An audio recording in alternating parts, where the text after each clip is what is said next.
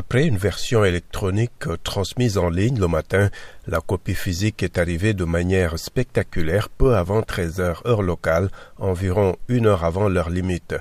Des dizaines de cartons de documents ont été acheminés par camion à la Cour suprême de Nairobi, puis déchargés devant les caméras et sous les acclamations de partisans d'Odinga.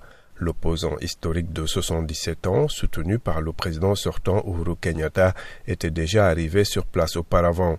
Selon la requête consultée par l'AFP, le camp Odinga affirme notamment que 140 028 bulletins n'ont pas été pris en compte et que cela affecte sensiblement les résultats finaux et qu'un second tour est nécessaire.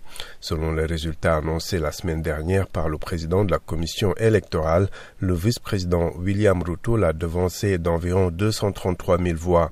Le 15 août, la proclamation des résultats avait donné lieu à une scission au sein de cet organe indépendant en charge de l'organisation du scrutin. D'autres recours seront également examinés par les sept juges de la Cour suprême.